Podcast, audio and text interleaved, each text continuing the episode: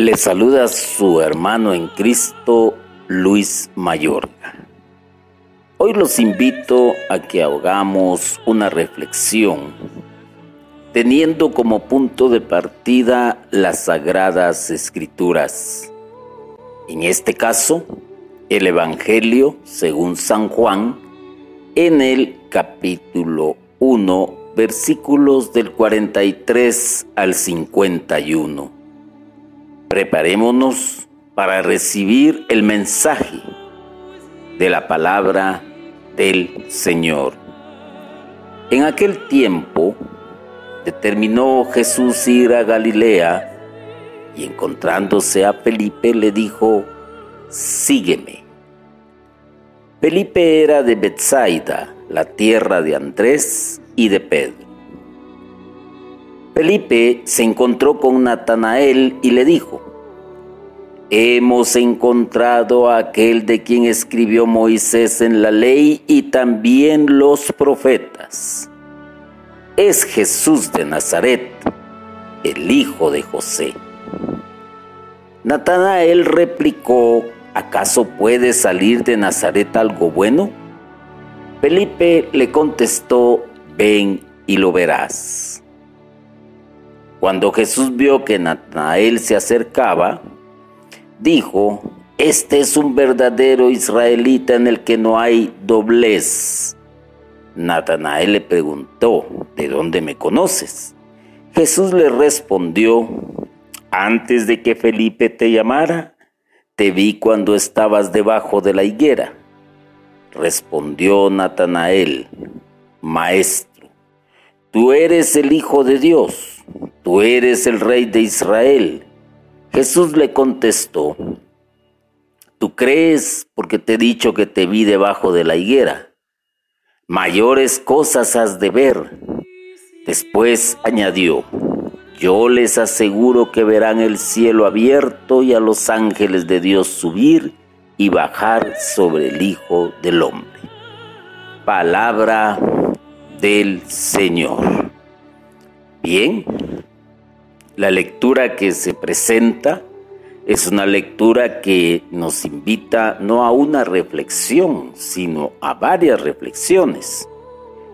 Pero hoy pues haré énfasis en algo de la que probablemente eh, nosotros quizás no le hayamos puesto la mayor atención porque a veces nos dejamos como influenciar por cierto explicación de un pasaje eh, de manera diferente en relación al mismo contenido, sin profundizar qué tan bueno puede llegar a ser para nuestra vida.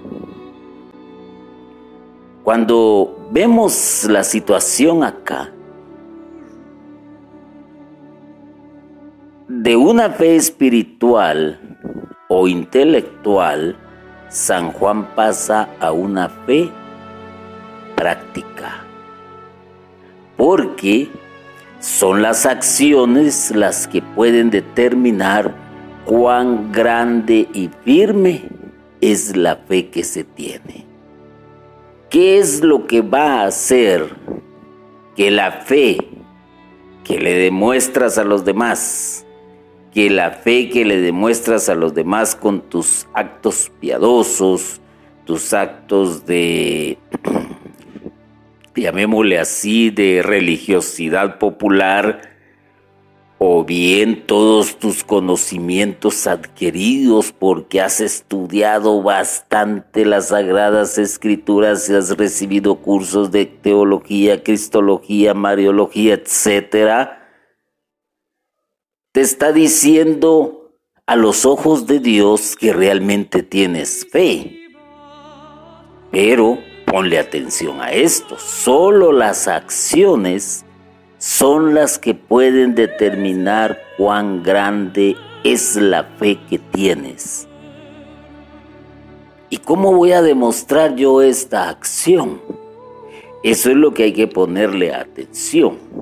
Hoy no me voy a entretener tanto en hacer una larga historia acerca del texto bíblico, sino que voy a tratar de irme metiendo lo más pronto posible en lo que es la realidad en la que tú y yo vivimos. ¿Cómo voy a demostrar entonces esa acción? Perdón, ¿cómo voy a demostrar esa fe que digo tener en una acción? Vuelvo a repetir lo que dije al comienzo de una fe espiritual o intelectual.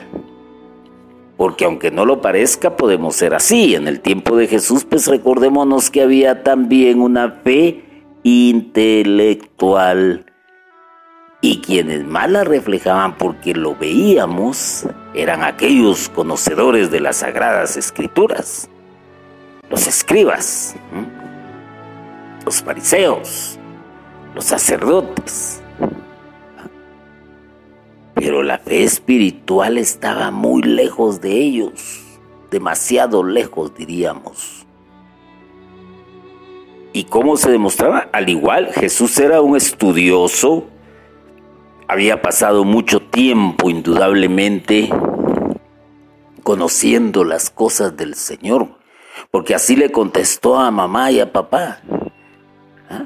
Estoy en los asuntos de mi padre. Cuando lo encontraron en el templo que él tenía apenas 12 años. ¿Cómo? ¿Cómo hacer eso? Y te lo digo de la manera más simple y sencilla en el amor a nuestros hermanos necesitados. Ahí es donde demuestras tu fe. Ahí es donde los demás miran tu fe. Ahí es donde tu fe se hace tangible, toma forma, toma sentido. Los demás la pueden ver, la pueden palpar. ¿Ah? Porque tu fe espiritual solo tú la puedes experimentar, nadie la puede ver. Eso tenlo presente. Y, la fe intelectual igual, son tus conocimientos, lo que has guardado en tu cerebro. Pero algo muy importante a hacer es que el intelecto tiene que bajar al corazón. Y del corazón tiene que darse hacia afuera. Y quienes demostraron una fe realmente, pues yo te lo digo, cuando la iglesia primitiva, dice allá en el libro de los Hechos de los Apóstoles, la gente se sumaba cada día más a las comunidades porque veían lo que hacían ellos. Y entre ellos no habían necesitados, entre ellos no habían pobres. Así es como se demuestra la fe en el amor a nuestros hermanos necesitados, que es una máxima expresión de la fe que dices tener. ¿De qué te sirve, por ejemplo, eh, ser un asiduo del Santo Rosario llamémosle en este caso pues una fe espiritual, pero que a la hora de que tocan a tu puerta para pedirte un pedazo de pan, simplemente retractas, retraes tu mano, cierras la puerta y hasta dices no molestes o dices no tengo de mal humor. Eso no es demostrar una fe, eso no es demostrar un amor al hermano necesitado, porque la mayoría de las veces lo primero que viene a tu mente es el hacer un prejuicio.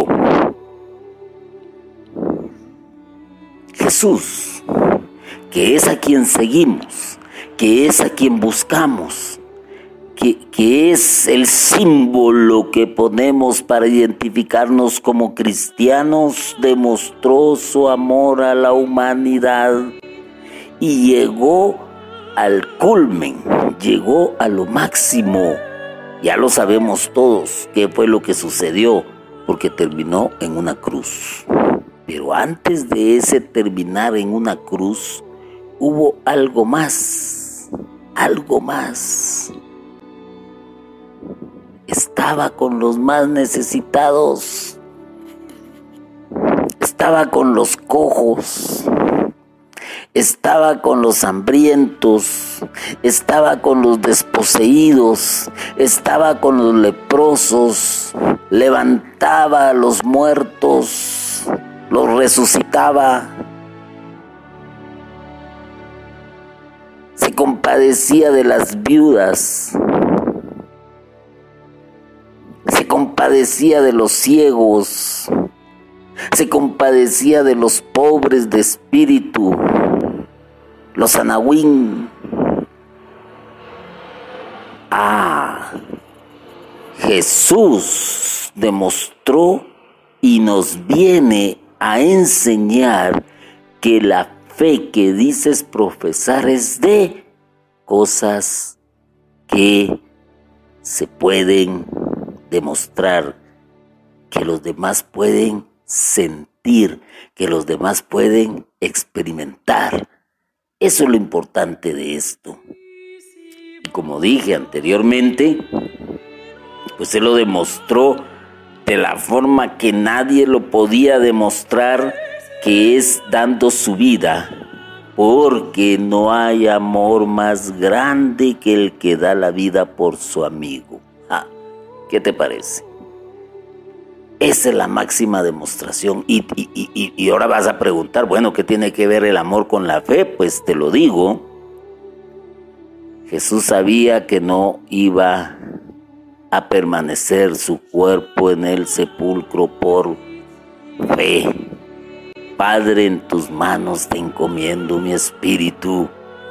Él sabía que no iba a quedar su cuerpo en el sepulcro y sufrió la muerte por amor a la humanidad para que volviera a ser amigo de quién? De Dios. Entonces vuelvo a decirte que el amor manifestado en obras es la auténtica fe y la que convence a quienes te observan. Casos de santos hay muchísimos, incluso hay algunos que se nos olvida mencionar. Eh, hay santos como por ejemplo San Simeón el estilista, estilita, estilita. Parece, suena estilista, pero no. San Simeón el estilita. Él es uno. Pero los que han dejado huella en el corazón de muchísimas gentes y que ha pasado su fama de voz a voz, te voy a decir. Voy a mencionar dos o tres. San Francisco de Asís, él manifestó su fe en obras, en obras que convencieron a los demás que lo miraban de que había un Jesucristo vivo, resucitado, de que su fe no era puramente espiritual o intelectual. Otro, el hermano Pedro de Betancourt. Él hizo que los demás vieran su fe en obras que convencieron a quienes lo observaban.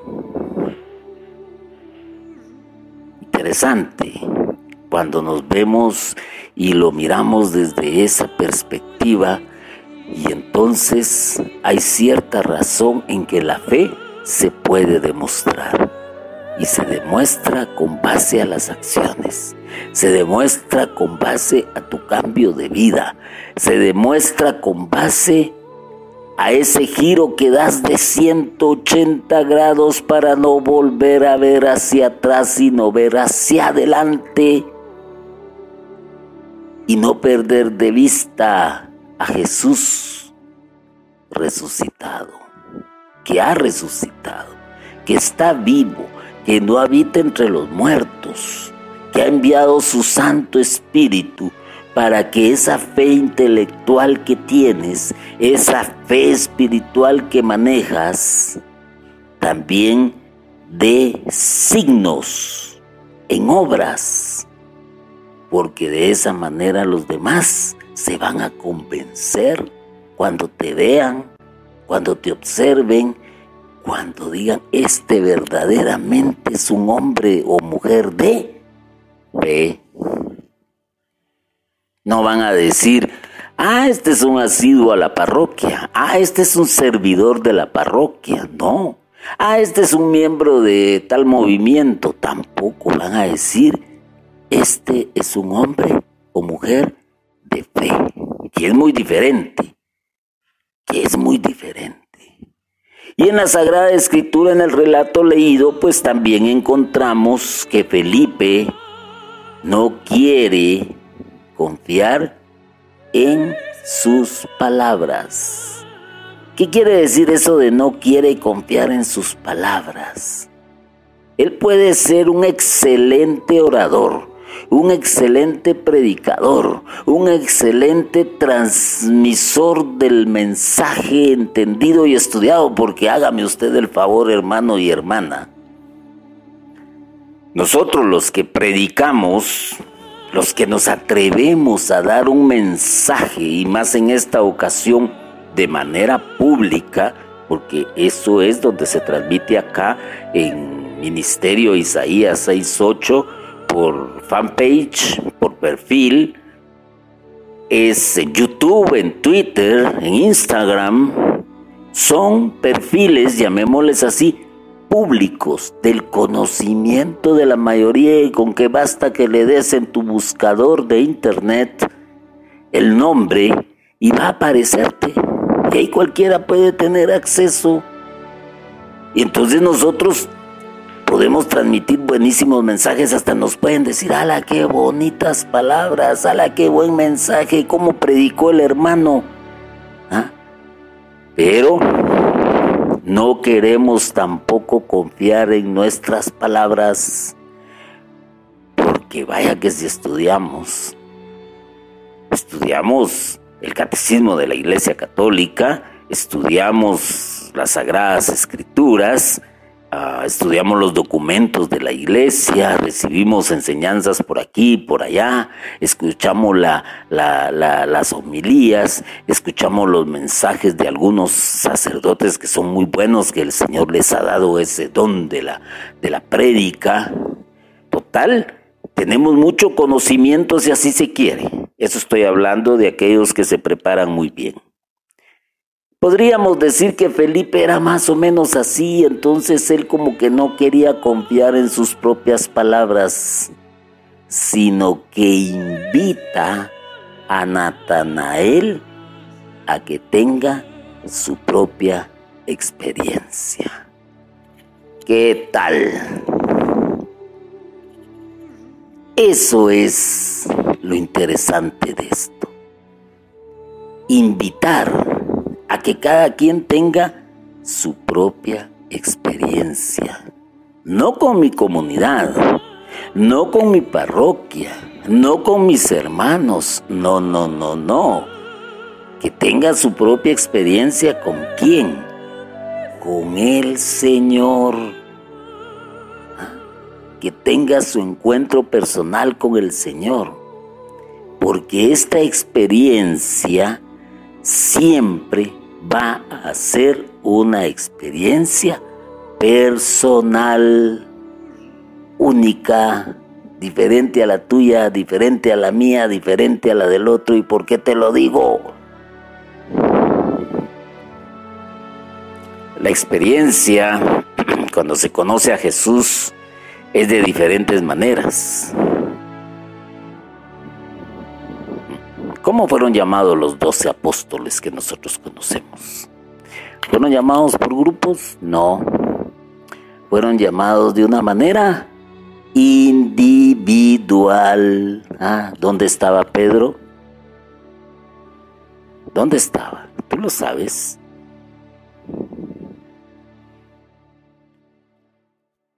¿Dónde estaba eh, Mateo?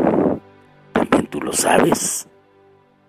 Y si nos vamos más adelante, ¿dónde estaba ah, Pablo? Y si retrocedemos otro poquito, ¿dónde estaba Saqueo? ¿Dónde estaba María de Magdala? todos estaban en diferentes situaciones y todos lo conocieron de una manera diferente, una manera muy personal. ¿Y dónde estabas tú?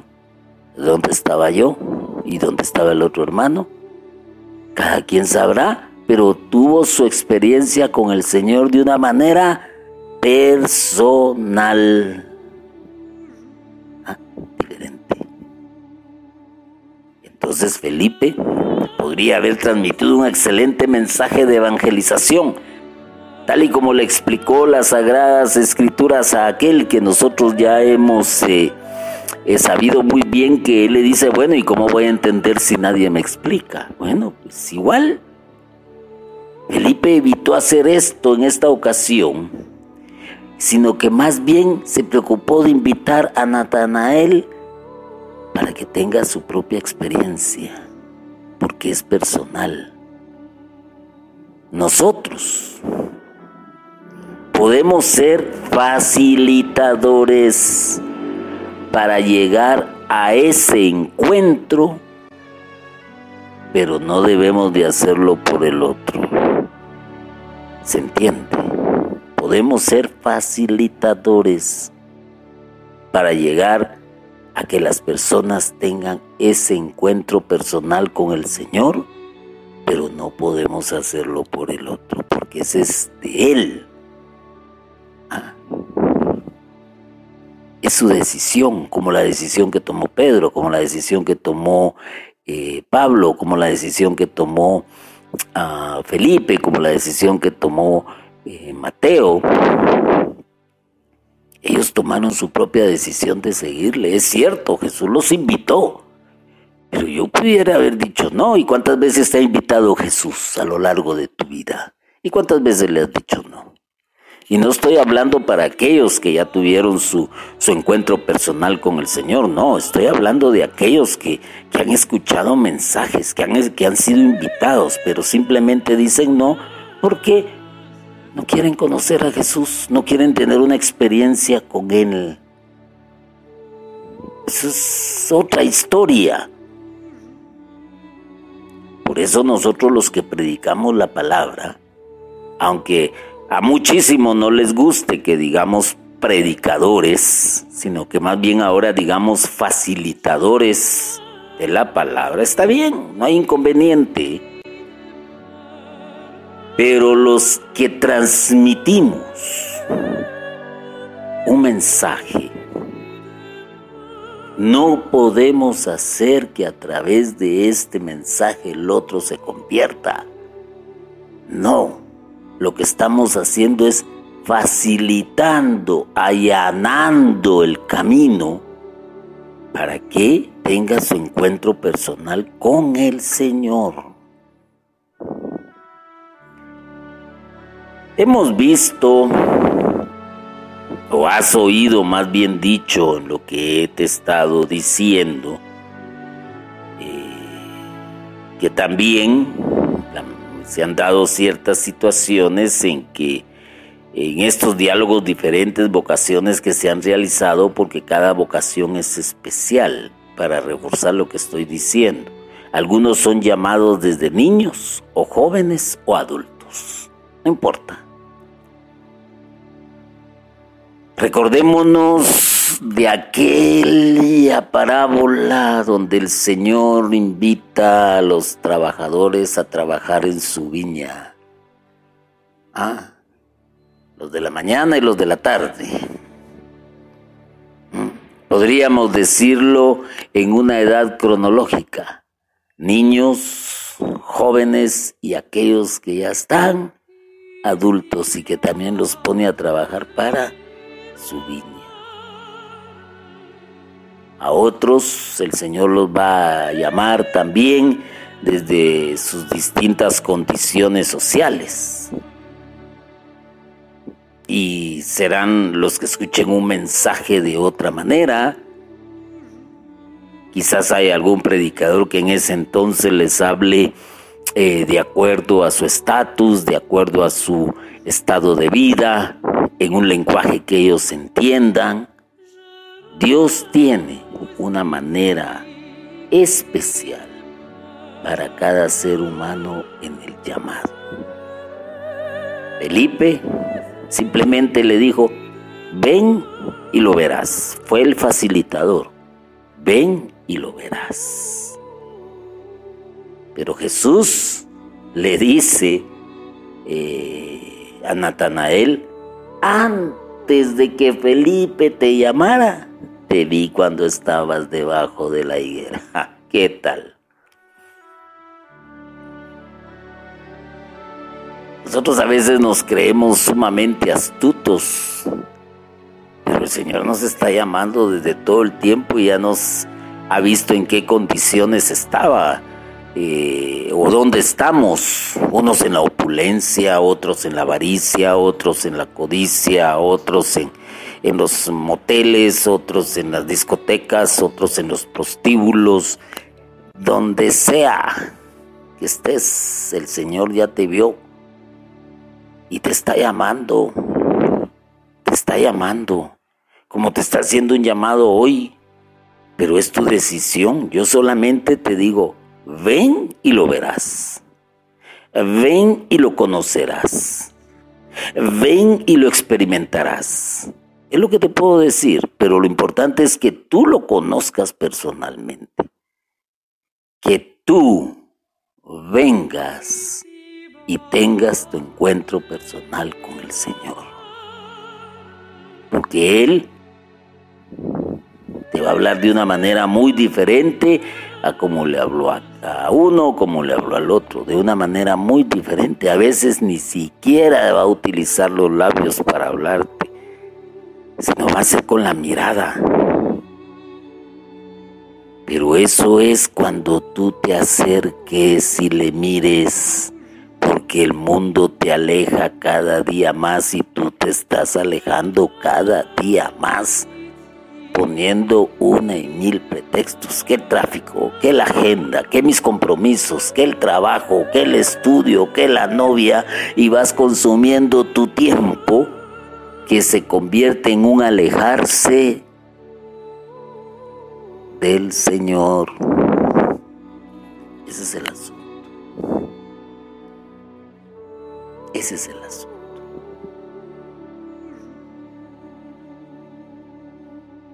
Ahora bien, lo importante de todo esto, definitivamente, es estar abiertos a dar una respuesta positiva. Eso es lo importante porque esa respuesta positiva es lo que te va a hacer cambiar en tu vida. Es lo que va a hacer que seas una mejor persona. Es lo que te va a llevar al encuentro con el Señor y a empezar a caminar para tener una oportunidad de estar en, el, en la tierra prometida. Esa es la, la, la situación de esto. Y por si fuera poco, el Evangelio nos dice también, yo les aseguro que verán el cielo abierto y a los ángeles de Dios subir y bajar sobre el Hijo del Hombre. ya nos está hablando Jesús escatológicamente, ya nos está hablando Jesús de la parucía. ¿ah?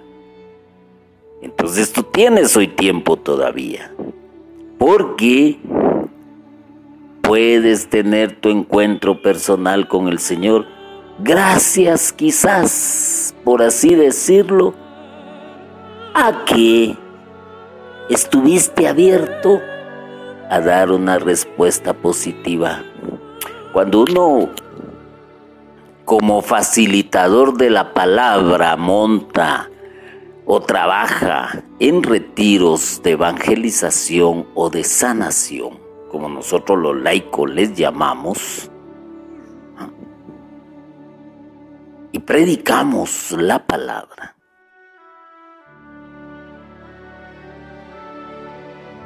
somos los agentes que el Señor está utilizando para que aquella persona reciba un mensaje, para que aquella persona entienda la invitación cuando le decimos ven y lo verás. Pero lamentablemente muchos buscan eh, eh, en esta situación un interés. Ponle atención a esto, un interés, un interés de ser sanado, un interés de ser perdonado, un interés de, de, de buscar una ganancia, pero no vamos con el interés real de conocerlo personalmente y experimentar un cambio de vida rotundo. Eso se los dijo, ustedes me siguen porque les doy de comer. ¿Mm? Tú, tú, tú, tú dices lo que has dicho y tú crees porque te dije que estabas debajo de la higuera. Es mayores cosas has de ver, te digo. Démonos cuenta cómo puede ser nuestra fe entonces. Puede ser una fe espiritual propiamente o puede ser una fe intelectual. Pero si estás demostrando tener fe y ser un verdadero creyente, lo que te digo es que eso se debe de traducir en obras hacia los más necesitados. Y por otro lado, aceptar la invitación del Señor porque el Señor nos está llamando constantemente. Hay quienes han estado sirviendo en su parroquia por años, por años, y Jesús les puede decir, yo te conozco porque te he visto sirviendo en la parroquia. Y tú le puedes, eh, hasta el mismo Señor te puede decir, cosas que tú ni te esperas. Ah. Y vas a, vas a, te va a decir, tú has creído porque eras director, porque eres coordinador, porque te, te pusieron como coordinador, porque te pusieron como maestro, porque te pusieron a predicar, porque te pusieron a servir. Por eso es que has creído. Ah, hay que tener cuidado también qué tipo de fe estamos manejando.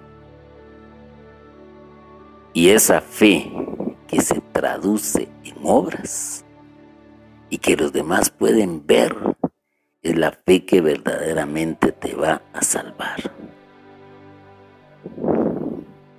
Lo importante es estar abiertos a dar una respuesta positiva. Eso es lo más importante. Ojalá. Espero en el nombre del Señor.